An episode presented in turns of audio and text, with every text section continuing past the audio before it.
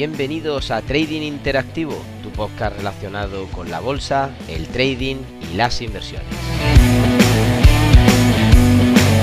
Episodio 133, en el día de hoy hablaremos de las noticias económicas más importantes que nos abarcan en la actualidad. Ponte cómodo que comenzamos.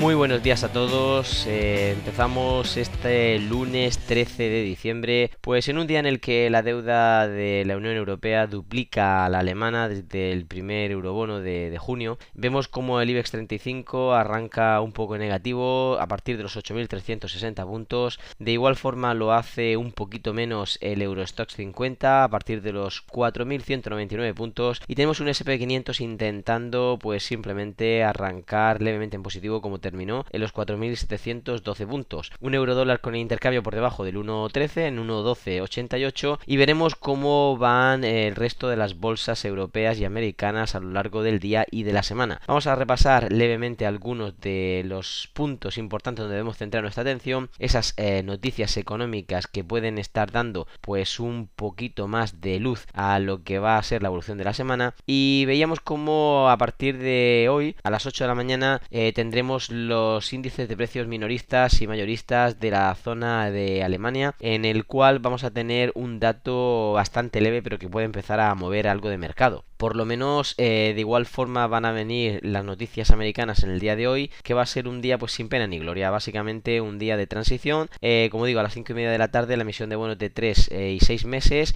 y después un poquito más tarde, a las 6 de la tarde, tendremos el reporte de estabilidad financiera y el acta de reunión del, del Comité de Política Financiera de Reino Unido. Noticias, como digo, entre 1 y 2 de calado, muy poquito para ver que se pueda mover el mercado, pero son las únicas con las que podemos sorprender a este lunes 13 de diciembre para comenzar la semana. Nos centramos sin embargo en el día 14, en el martes, donde a partir de las 8 de la mañana sí que empezamos desde Reino Unido a tener noticias un poquito mejores, un poquito de más calado como pueden ser el promedio de ganancias eh, excluyendo e incluyendo bonos. Hablamos también del cambio en las peticiones de empleo, que bueno, para nosotros, tanto empleo desempleo, puede estar eh, rondando una noticia a nivel 3, por lo menos ahí en Reino Unido, y trasladarse a la zona euro, pues quizá incluso en nivel 2. Eh, todo esto va a estar cociéndose, mientras que aquí en España tendremos la emisión de letras de 3 y 9 meses,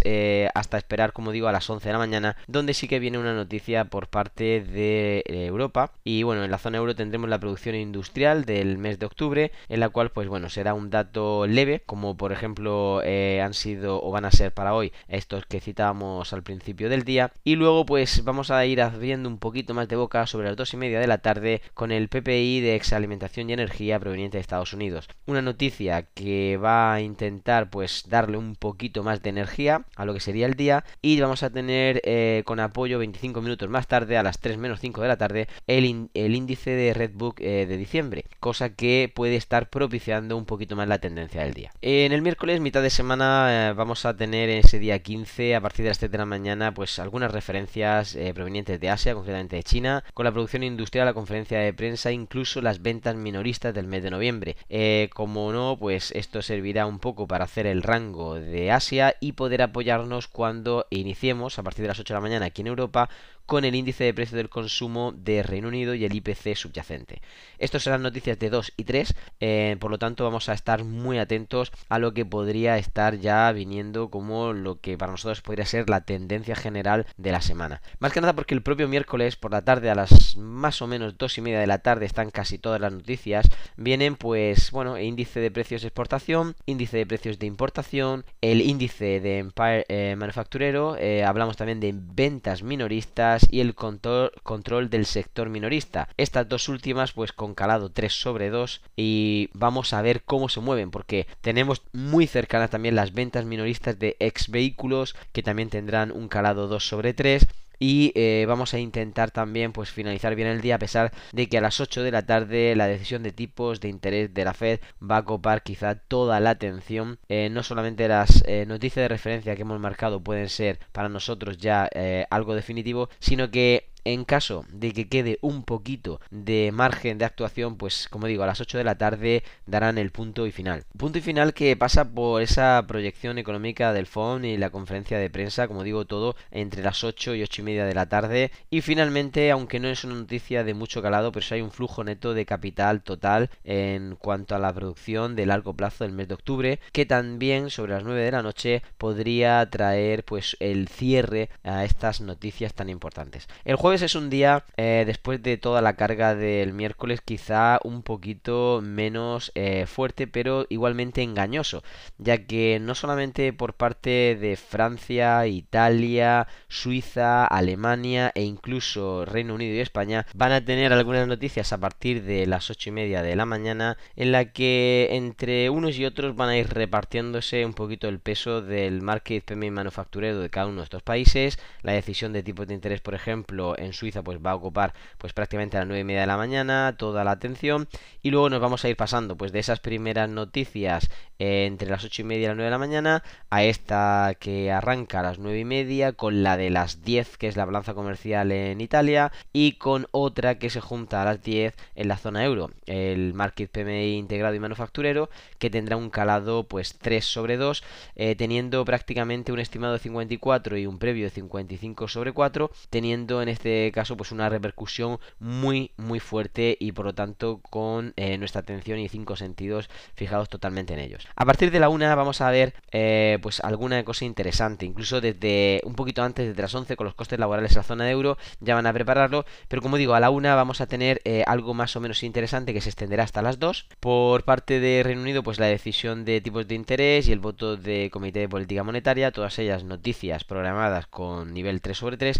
y también tendremos, como digo, a las 2 y bueno, a las 2 menos cuarto de la tarde vamos a tener la decisión sobre tasas de depósito del BCE y la decisión de tipos de interés del BCE. Algo que esperamos con esa declaración de decisión de política monetaria, eh, pues todo calado 3 sobre 3 y dejando ya pues en segundo plano, eso sí, las noticias que vendrán a las 2 y media de la tarde por parte de Estados Unidos. Todas ellas como digo, pasan a segundo plano porque incluso a las dos y media de la tarde cerramos nosotros el círculo aquí en Europa con la política monetaria y conferencia de prensa del BCE y por lo tanto las noticias provenientes de Estados Unidos que normalmente pueden venir a mover en la tarde alguna tendencia en esta ocasión no lo harán.